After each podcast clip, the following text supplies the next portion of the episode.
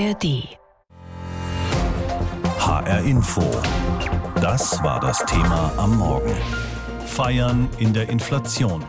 25 Jahre EZB.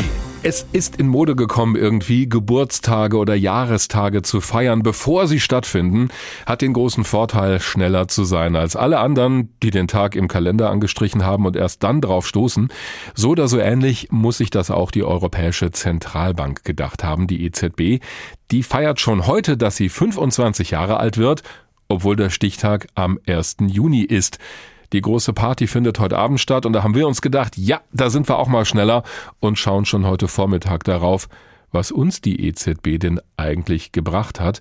Zuallererst natürlich den Euro, unsere gemeinsame Währung.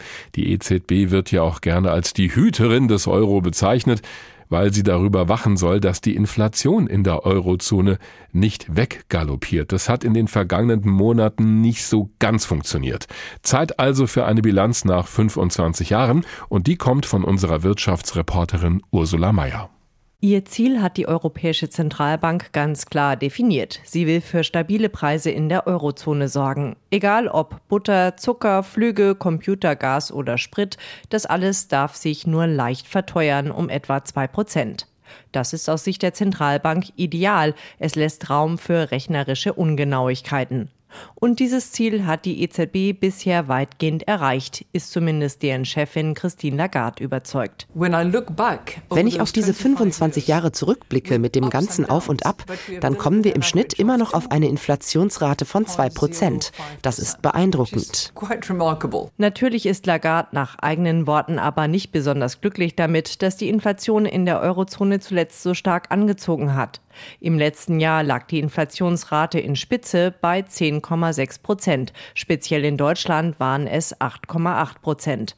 Lagarde selbst hielt das Ganze zunächst für ein vorübergehendes Problem, wurde allerdings eines Besseren belehrt. Im Nachhinein erklärt sie, ich denke, da kam einiges zusammen. Die Corona-Pandemie, deren Nachwehen, kombiniert mit der Energiekrise und dem Ukraine-Krieg. Das alles hat zu einer Situation geführt, wie man sie eben nicht klassisch aus dem Lehrbuch kennt. Das findet auch Volker Wieland, Experte für Geldpolitik an der Frankfurter Goethe-Universität. Zugleich habe die EZB im Sinne der Preisstabilität bisher aber auch zu wenig getan. Sie hat sehr spät damit angefangen, aber dann doch zügig die Zinsen erhöht. Aber die EZB muss hier deutliche weitere Schritte unternehmen. Die Zinswende hatte die EZB letzten Juli eingeläutet und seitdem die Zinsen siebenmal angehoben. Der Leitzins liegt damit mittlerweile bei 3,75 Prozent. Wenn allerdings die Zinsen steigen, werden Kredite teurer. Ein Problem gerade für hochverschuldete Länder der Eurozone, allen voran für Italien. Die ächzen schon lange unter ihrer großen Schuldenlast. Besonders schlimm war es während der Euro-Schuldenkrise bis der damalige EZB-Präsident Mario Draghi 2012 ein Machtwort sprach. Die EZB wird alles tun, um den Euro zu bewahren. Und sie tat für die Staaten der Eurozone einiges. So kaufte sie für viele Milliarden deren Anleihen, weil sich dadurch deren Finanzierungsbedingungen verbesserten. Obwohl die Zentralbank ja eigentlich von der Politik unabhängig sein sollte, findet Marcel Fratscher ihr beherztes Eingreifen im Nachhinein richtig. Der Präsident des Deutschen Instituts für Wirtschaftsforschung betont, es habe sich ja damals nicht nur um hausgemachte Probleme gehandelt. Das war ja gerade 2012 der Fall, in dem Spekulatoren versucht haben, einzelne Länder der Eurozone aus dem Euro rauszutreiben. Und das hat die EZB mit harter Hand verhindert. Dadurch existiert die Eurozone bis heute und sie wächst. In mittlerweile 20 Ländern kann mit dem Euro bezahlt werden. Das ist eine große Leistung, lobt Fratscher die EZB rund 25 Jahre nach ihrer Gründung. Sie thront wie ein Palast über dem Main in Frankfurt, die EZB, die Europäische Zentralbank. Da sitzt sie erst seit knapp zehn Jahren. Gegründet wurde sie aber vor 25. Geburtstag ist erst am 1. Juni, aber feiern wird sie sich schon heute. Allerdings im Rahmen recht bescheiden. Über ein Vierteljahrhundert EZB habe ich mit Alexander Schmidt aus unserer Wirtschaftsredaktion gesprochen. Und ich habe ihn gefragt, du bist einer unserer hausinternen Wirtschaftsexperten. Findest du 25 Jahre EZB sind ein Grund für eine Feier oder eher Anlass für kritische Reflexion? Sie sind absolut ein Grund zum Feiern, weil 25 Jahre Euro, 25 Jahre Europäische Zentralbank, das ist etwas ganz Besonderes. Wir Europäer, die in diesem Währungsraum zusammengefasst sind, das sind 340 Millionen Menschen und von daher ist eine gemeinsame Währung und die Hüterin dieser Währung eine Feier wert und das ist so was wie der Kit, der uns über das Portemonnaie uns alle in Europa verbindet und ich finde das eine ganz tolle Sache. Wenn du zurück zurückblickst auf diese 25 Jahre, was ist dir da als besonders einschneidend im Zusammenhang mit der EZB im Gedächtnis geblieben? Es sind vor allem die Krisen, die die EZB doch ganz gut gemeistert hat. Die zweite Krise nach der weltweiten Finanzkrise war die Euro, Staatsschulden und Bankenkrise 2008 bis 2010 waberte das alles. Wir erinnern uns an Griechenland. Fällt Griechenland raus aus dem Euro, bleibt es drin. Und als dann angloamerikanische Investoren damals gegen den Euro spekulieren, spekuliert haben an den Finanzmärkten und quasi die Währungsgemeinschaft auseinanderbrechen wollten, stand Mario Draghi in London vor der Presse mit seinen berühmten Worten Whatever it takes, we will preserve the euro. Das heißt, wir werden alles tun, um diese Gemeinschaftswährung zu erhalten, zu schützen. Und seitdem haben die Finanzmärkte auch gemerkt, der Euro, das ist keine Eintagsfliege, das ist ein Projekt der Europäer, die nehmen das ernst. Und das war schon ein Moment, der an den Finanzmärkten doch sehr denkwürdig war. Jetzt könnte das heute eine große Torte werden da bei der EZB. Zum 25. Geburtstag wird eine Menge Polit- und Finanzprominenz erwartet. Wer kommt denn alles? Kanzler Olaf Scholz wird dabei sein. Er wird nach EZB-Präsidentin Christine Lagarde eine Rede halten. Ihr Kommen fest zugesagt haben auch die Präsidentin des Europaparlaments Roberta Metsola, der Präsident des EU-Rates Charles Michel, die Präsidentin der EU-Kommission Ursula von der Leyen und viele andere Gäste. Es wird auch der deutsche Finanzminister Christian Lindner dabei sein. Insgesamt werden es rund 200 Gäste sein, die zur Feier kommen werden. Das ist deutlich kleiner als vor 15 15 Jahren, in der alten Oper damals 10 Jahre EZB, aber das war in Zeiten von galoppierender Inflation und Krieg in Europa eine ganz bewusste Entscheidung, das Ganze doch eine Nummer kleiner zu machen. Besuche des Kanzlers äh, zum Beispiel, die sorgen ja immer für höheren Sicherheitsbedarf. Außerdem, als die neue EZB vor knapp zehn Jahren eingeweiht wurde am Ufer des Mains, da gab es heftige Proteste. Erwartest du also eher den großen Bahnhof heute oder eher, dass die Kritiker der EZB wieder auf die Straße gehen? Naja, die meisten Frankfurterinnen und Frankfurter, die Pendler und Menschen, die hier arbeiten, werden vermutlich einen ganz normalen Tag erleben. Es werden zur 25-Jahrfeier der EZB nicht extra Straßen gesperrt, auf denen dann die gepanzerten Limousinen der Politgäste rollen, so wie wir es aus dem Osten Europas noch kennen. Die meisten Gäste aus dem In- und Ausland werden wohl über den Frankfurter Flughafen anreisen. Der Kanzler zum Beispiel wird das tun, werden dann mit dem Auto zur EZB im Frankfurter Ostend gefahren, vermutlich entlang des des Mains. Die genauen Routen geben natürlich die Polizeikräfte nicht bekannt. Und was einigen Frankfurtern morgen auffallen könnte, sind die Fahnen, die die EZB extra für diese Feierlichkeiten hat aufhängen lassen. Dort ist natürlich die 25 drauf gedruckt in einem etwas anderen Design. Vielleicht ist auch der ein oder andere blaue Teppich zu sehen, über den die Gäste dann in das Gebäude kommen werden. Stichtag ist zwar erst der 1. Juni, gefeiert wird allerdings schon heute bei der Europäischen Zentralbank. Und zwar mit viel Prominenz aus Finanzwirtschaft und Politik. Auch Kanzler Scholz wird dabei sein. Seit ihrer Gründung hat die EZB ihren Sitz in Frankfurt, zuerst noch im Frankfurter Eurotower, seit 2014 dann im schicken, markanten Glasbau direkt am Main im Frankfurter Ostend. Das Gebäude ist es auch, was viele wohl am stärksten mit der EZB verbinden und ab und an die Erhöhung des Leitzinses. Dabei beeinflusst die EZB mit ihren Entscheidungen ganz konkret unser tägliches Leben. Klaus-Rainer Jakisch aus unserem ARD Börsenstudio beobachtet die EZB seit langem für uns. Ich habe ihn gefragt, wo hat denn die EZB am meisten Einfluss auf unseren Alltag? Ja, man denkt ja immer, die sitzen da alle nur in diesem Tower, diesem wunderbaren Gebäude da am Main hier in Frankfurt und äh, sind ganz unnahbar. Aber Fakt ist, dass die Geldpolitik der Europäischen Zentralbank vermutlich genauso viel, wenn nicht gar mehr Einfluss hat als die Entscheidung in Berlin. Und der zentrale Punkt, mit dem die Europäische Zentralbank im Grunde Einfluss auf uns hat, ist die Zinsgebung. Das hat man ganz deutlich gesehen, als es keine Zinsen mehr gab in der Zinspolitik. Da haben wir keine Zinsen mehr auf Ersparnisse bekommen. Aber man sieht es auch im Moment Moment sehr deutlich äh, beim Problem der Inflation. Natürlich hat die EZB diese Inflation nicht ausgelöst, aber sie kann eben mit diesen Zinsen sehr deutlich Inflation kontrollieren, nämlich dann, wenn sie frühzeitig die Zinsen deutlich hochsetzt und sehr massiv gegen vorgeht. Nun kann man der EZB vorwerfen, dass sie das in der gegenwärtigen Situation nicht getan hat. Tatsächlich äh, hat sie sehr spät reagiert im Vergleich zu den angelsächsischen Ländern. Und damit muss sie sich schon vorwerfen lassen, dass sie zum Teil eben mitverantwortlich ist für die hohe Inflation, die ja hier auch höher ist als in vielen anderen Ländern, jedenfalls außerhalb der Eurozone. Und da sieht man eben ganz deutlich, dass die EZB hier ganz massiven Einfluss hat. Wie viel Macht hat die EZB denn eigentlich, wenn es so um die Regulierung der Inflation, der Sparzinsen und der Finanzierungszinsen zum Beispiel beim Hauskauf geht? Ja, das ist äh, schon sehr einschneidend, denn die EZB ist eine Institution, die unabhängig ist. Da spricht keiner rein. Mhm. Sie kann selber entscheiden, wie sie die Zinsen eben gestaltet. Äh, das entscheidet der EZB-Rat, der eben mit Mitgliedern aus den 20 Mitgliedstaaten besetzt ist. Da gibt es häufig Kontroversen, aber man muss sich natürlich dann letztendlich auf einen Nenner einigen.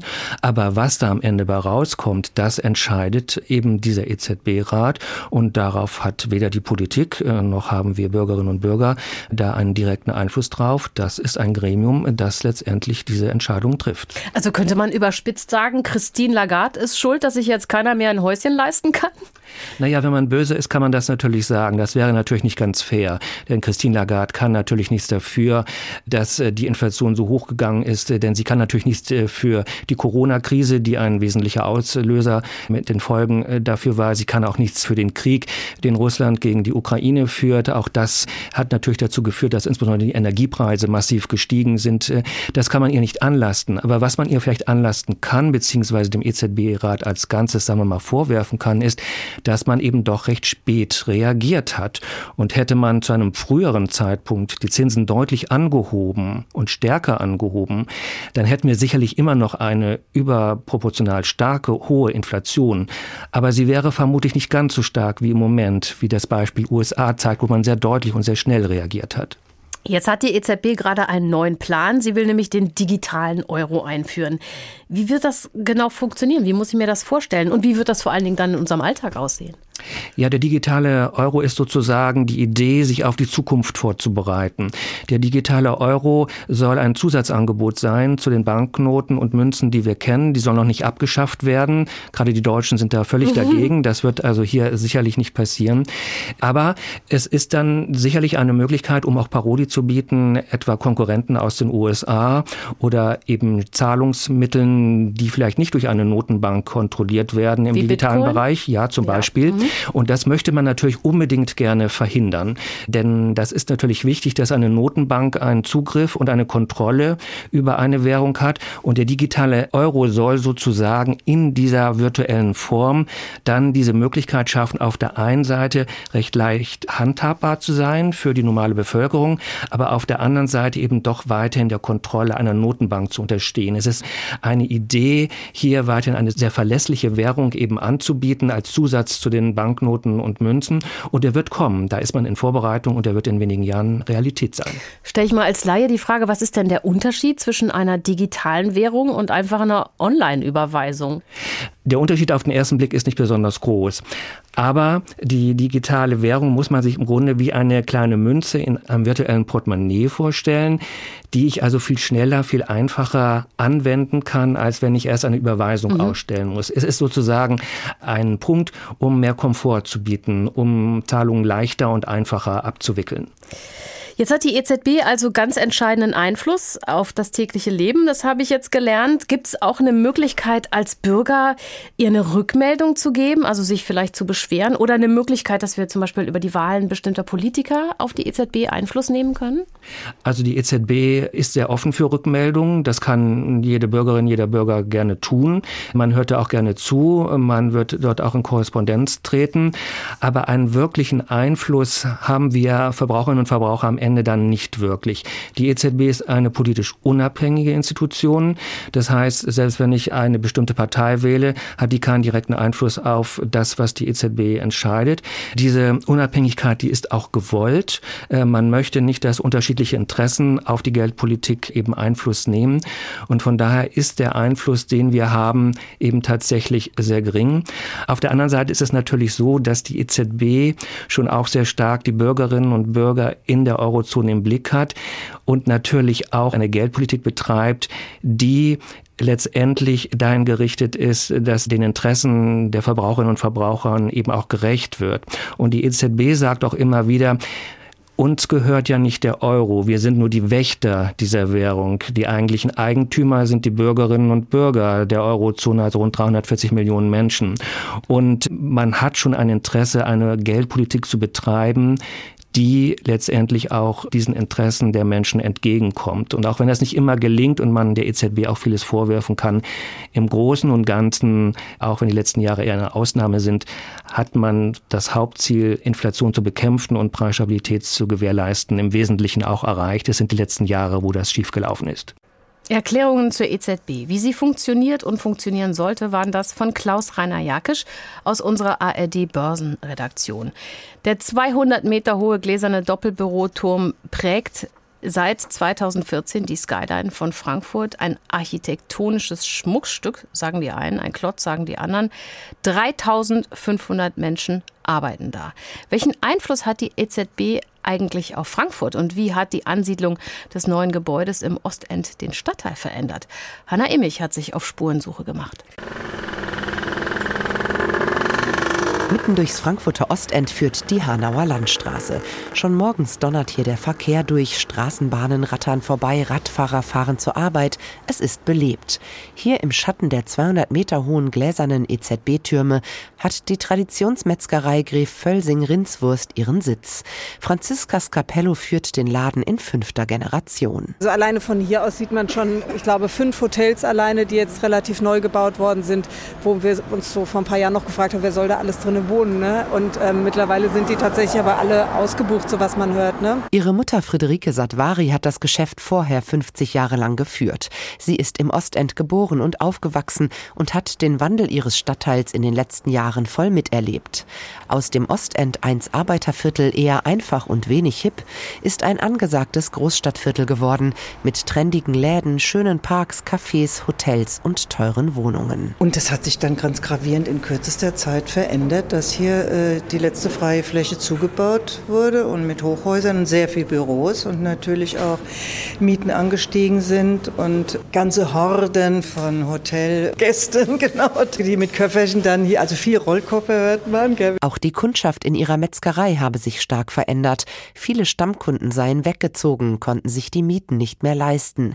Früher seien die ersten Arbeiter und Händler schon früh morgens von der Großmarkthalle nebenan rübergekommen. Von genau dort also wo jetzt die EZB steht, für einen ersten Imbiss. War ganz früh schon, um, um, um sieben waren hier dann Schweinefüßchen und, und so Sachen zum Verzehr gedacht.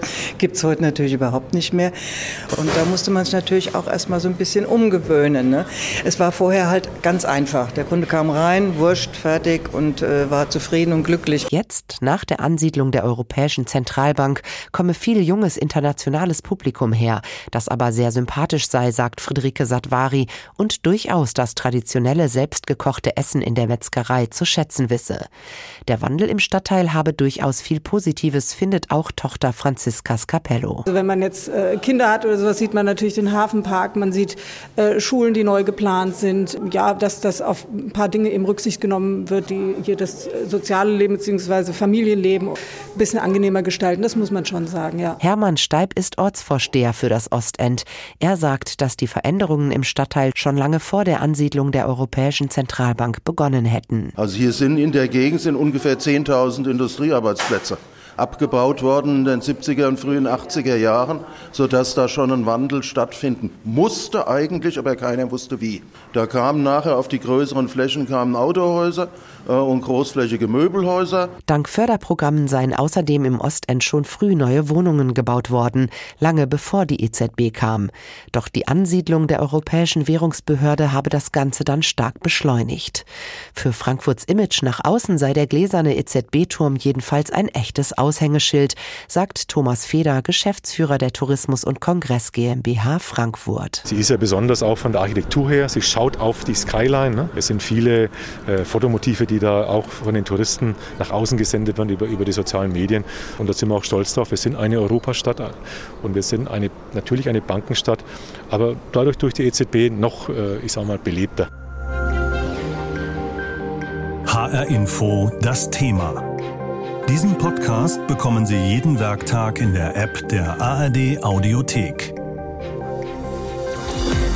Obwohl sie eigentlich erst am 1. Juni Geburtstag hat, feiert die EZB heute ihr Jubiläum. 1998 wurde sie gegründet als gemeinsame Währungsbehörde der Mitgliedstaaten der Europäischen Währungsunion. Seitdem bildet sie mit den nationalen Zentralbanken der EU-Staaten das europäische System der Zentralbanken. Soweit, so technisch. Ich habe vor der Sendung mit Professor Werner Plumpe über die EZB gesprochen. Er ist emeritierter Wirtschaftshistoriker der Uni Frankfurt und hat die EZB über Jahre im Blick gehabt. Von ihm wollte ich wissen, ist der 25. Geburtstag der EZB auch ein Tag, an dem man die EZB nicht nur für ihr Alter, sondern auch für ihre Leistungen guten Gewissens feiern kann? Das ist eine wirklich äh, sehr interessante Frage und die meisten würden darauf ja mit einer gewissen Absicht antworten und sagen, ja, man sollte sie feiern, weil sie versucht ja für Europa etwas Gutes, für Europa etwas Gutes zu leisten.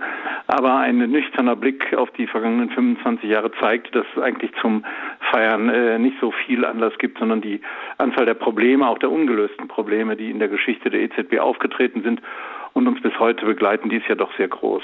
Schon dreimal musste die EZB ja auch zu drastischen Mitteln greifen, um den Zerfall der Währungsunion zu verhindern. Das war im Sommer 2012, als der damalige EZB-Präsident Mario Draghi davon sprach, die EZB werde alles tun, um den Euro zu erhalten. Die berühmten Worte whatever it takes. Ja. Für die Eurozone ist er damit zum Helden geworden. Für andere war das sozusagen der Sündenfall, weil die EZB sich eigentlich nicht hätte einmischen dürfen.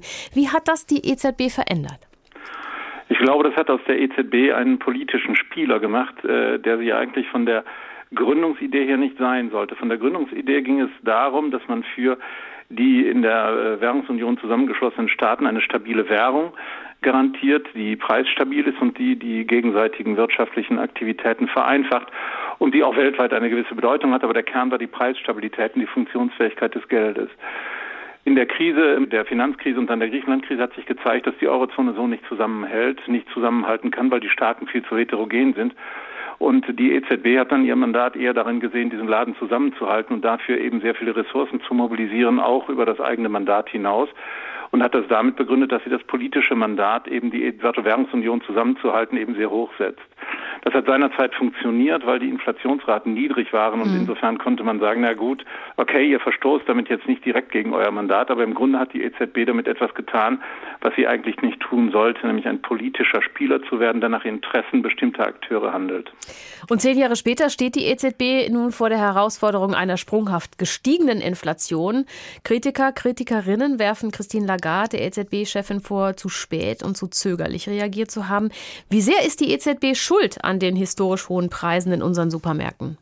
Das ist eine sehr, sehr äh, komplizierte Frage und vielleicht könnte man eher sagen, dass die EZB ein bisschen in der Situation des Zauberlehrlings ist, den wir ja von Goethe her gut mhm. kennen, der Geister gerufen hat, die er nicht wieder los wird. Man glaubte eben, wir haben über Draghi ja gesprochen, man könne mit sehr viel Geld äh, wirtschaftliche und Schwierigkeiten der Funktionsweise der Währungsunion irgendwie ausgleichen. Und solange das nicht in die Inflation gemündet hat, da war das dann irgendwie äh, gerechtfertigt, dann konnte man das tun. Aber dadurch ist eine Situation entstanden, die Inflation eben sehr viel wahrscheinlicher gemacht hat.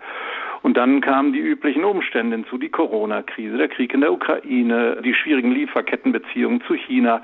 Wenn man das alles zusammennimmt, dann entstand eine Mischung, in der eben steigende und zwar deutlich steigende Preise immer wahrscheinlicher wurden Und die haben dann schließlich, wenn man so will, äh, Kaskadeneffekte. Also die Inflation führt dann dazu, dass sie immer weiter wächst. Die EZB hat das vielleicht nicht unbedingt so gewollt, das eigentlich wahrscheinlich gar nicht, aber sie hat es letztlich in Kauf genommen, da sie eine alles in allem sehr undisziplinierte und politisch motivierten äh, Schritten folgende Geldmengenpolitik betrieben hat. Und das äh, fällt ihr jetzt auf die Füße.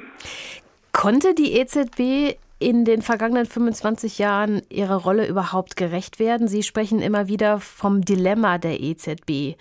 Was meinen Sie damit, dass es nicht das konnte? Ist richtig. Die, ja, wie, wenn man, was Sie sagen, das ist richtig. Die EZB ist in einer äh, wirklich objektiv schwierigen Situation. Es ist auch nicht einfach, sich nach außen, sich von außen hinzustellen und zu sagen, Kinderchen, das müssen wir jetzt anders machen. So geht das gar nicht. Das muss man nüchtern sehen. Und wahrscheinlich hätten die Gründer der Währungsunion in den 1990er Jahren wenn sie das genau bedacht hätten, sich anders entschieden und das vielleicht so nicht gemacht, wie das dann gekommen ist. Aber man hat eben einen Verein gegründet mit sehr unterschiedlichen Mitgliedern und hat gesagt, ihr kriegt jetzt eine gemeinsame Geld- und Währungspolitik und nun zeigt sich, dass man das nicht durchhalten kann, weil einfach die Ziele gleichzeitig nicht erreicht werden können. Zusammenhalt der Währungsunion, Finanzierung der Staaten, äh, Geldwertstabilität. Das geht alles gleichzeitig nicht. Und die EZB unterliegt letztlich dem Zwang, alle diese Ziele gleichzeitig verfolgen zu wollen und zu müssen. Aus deutscher Sicht sollte die Geldwertstabilität im Vordergrund stehen, aber das sehen eben andere Länder in der Europäischen Währungsunion nicht so. Für die spielt dann eben die größere Rolle, dass man die Staaten finanziert, dass man äh, der Politik größere Spielräume verschafft. Wir kennen ja diese Debatten alle. Für die EZB würde ich sagen, ist das eine dilematische Situation, weil sie als Institution diese unterschiedlichen Ziele hat, die man nicht miteinander vereinbaren kann oder äh, sie ist Dienerin von verschiedenen Herren, die was Unterschiedliches wollen. Vor diesem Hintergrund, was denken Sie, in 25 Jahren haben wir da noch einen Euro oder ist der schon Geschichte? Das ist eine wirklich spannende Frage, die Sie da stellen. Ich äh, bin Wirtschaftshistoriker und insofern kann ich ganz schlecht Prognosen abgeben. Aber von meinem Gefühl her würde ich sagen, es muss äh, in dieser Währungsunion sehr viel passieren, sehr viel reformiert werden und sehr viel anders gemacht werden, damit man das auf Dauer erhalten kann. Was ja eigentlich sinnvoll ist, dass es hier eine gemeinsame europäische Währung gibt, ist ja zunächst etwas Gutes. Aber wenn man das haben will, dann muss man das technisch so gestalten, dass das auch wirklich funktioniert. Wenn wir eine solche Geschichte weiterführen, wie wir sie jetzt haben, mit all diesen Geldmengenaufblähungen, mit all den Problemen und, und, und, und, und. Wenn das so weitergeht, dann bin ich sehr skeptisch, ob diese Konstellation uns äh, nochmal 25 Jahre erhalten bleibt. Die Europäische Zentralbank hat mal relativ klein angefangen, mitten in Frankfurt, in einem eher lustlosen Hochhaus, von außen sehr schmucklos, wie Hochhäuser früher halt gebaut wurden. Das neue, schicke, futuristische Gebäude am Osthafen mit diesem Dreh in der Fassade, das hat die Bank erst ab Ende 2014 bezogen. Dort und drumherum natürlich wird auch das 25-jährige Bestehen gefeiert. Der Stichtag ist zwar der 1. Juni, nachweislich nicht der Tag heute, aber heute ist halt schon die große Feier mit Bundeskanzler Olaf Scholz und vielen anderen Gästen, die was zu sagen haben. 25 Jahre, das ist ein rundes Jubiläum, aber ist das im Fall der EZB überhaupt ein Grund zum Feiern? Die Bank soll ja vor allem unsere Währung stabil halten, den Euro. Sie konnte aber auch nicht verhindern, dass die Inflation im vergangenen Jahr dermaßen nach oben geschossen ist, dass wir kaum noch hinterhergekommen sind. Macht die EZB also auch, was sie soll, nach 25 Jahren? HR Info. Meinung. Von Alexander Schmidt aus unserer Wirtschaftsredaktion. Ich muss gestehen, dass ich die Nörgelei am Euro und seiner Hüterin, der Europäischen Zentralbank, nie wirklich nachvollziehen konnte. Besonders die aus Deutschland. Europa als eine Staatengemeinschaft, als ein demokratisches Friedensprojekt braucht eine gemeinsame Währung. Sie ist wie ein Kit, der die 340 Millionen Menschen miteinander verbindet. Wir alle sind in den vergangenen 25 Jahren gut mit dem Euro gefahren. Er ist eine Erfolgsgeschichte. Geschichte. Der Euro war in dieser Zeit genauso stark und stabil wie die D-Mark davor. Und er hat uns durch drei große Krisen geführt, die globale Finanzkrise, die europäische Banken- und Staatsschuldenkrise und die Pandemie. Wenn überhaupt war der Euro nur einmal in Gefahr, damals in den dunkelsten Momenten der europäischen Schuldenkrise, als angloamerikanische Spekulanten gegen die Gemeinschaftswährung wetteten. Sie hatten den damaligen EZB-Präsidenten Mario Draghi unterschätzt. Mit seinen berühmten Worten Whatever it takes Damals 2012 in London nahm er ihnen spektakulär den Wind aus den Segeln. Seitdem ist klar, der Euro bleibt, die Europäer meinen es ernst mit ihrer Währung, die gerade Exportnationen wie Deutschland so viele Vorteile beschert. Wer Ja sagt zu einer gemeinsamen Geldpolitik, müsste eigentlich auch Ja sagen zu einer gemeinsamen Finanz- und Wirtschaftspolitik. Auf eine politische Union haben sich die Europäer jedoch nie einigen können, auch wegen des Widerstands aus Deutschland. Wer Nein sagt zu einer europäischen Finanz- und Wirtschaftspolitik, zwingt die Europäische Zentralbank in eine Rolle, die ihr eigentlich gar nicht zusteht in die Rolle der letzten Instanz. Wenn es irgendwo brennt, muss die EZB einspringen, muss den Finanzmärkten signalisieren, keine Panik, alles in Ordnung, wir haben alles im Griff. Dabei wäre genau das die Aufgabe der Politik. Und wer sich nicht auf mehr Gemeinsamkeit einigt, muss sich nicht wundern, wenn auch die EZB an Grenzen stößt, wie aktuell im Kampf gegen die galoppierende Inflation. Die Uneinigkeit der europäischen Politik spiegelt sich im obersten Rat der Zentralbank wider. Im Zweifel warten alle ab und dann wird es am Ende eben teurer. So wie jetzt. Wir erleben nicht ein Versagen der Europäischen Zentralbank, wir erleben ein Versagen der europäischen Politik. HR Info. Das Thema. Wer es hört, hat mehr zu sagen.